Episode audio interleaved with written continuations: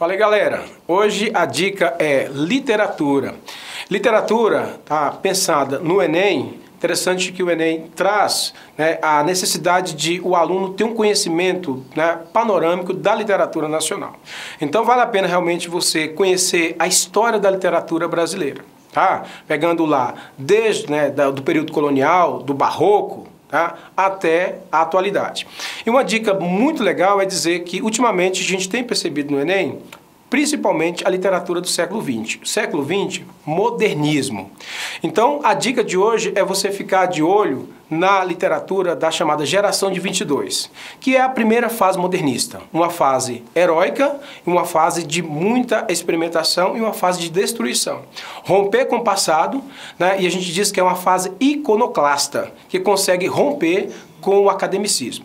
Nessa fase, ah, três autores são super importantes. Mário de Andrade, Oswaldo de Andrade e Manuel Bandeira. Ah, Mário de Andrade tá, traz uma grande preocupação com a identidade do brasileiro, com a identidade nacional. Por isso, ele traz uma obra como Macunaíma, mostrando que Macunaíma é, com certeza, a síntese do brasileiro, tá? índio, negro e branco. O Oswaldo de Andrade usa um processo de desconstrução do passado. E aí ele vai trabalhar muito com a paródia. Então, lembrar, Oswald trabalha com a paródia, que é a desconstrução, fazendo a referência aos textos criticando o passado. E o Manuel Bandeira é o grande poeta dessa geração.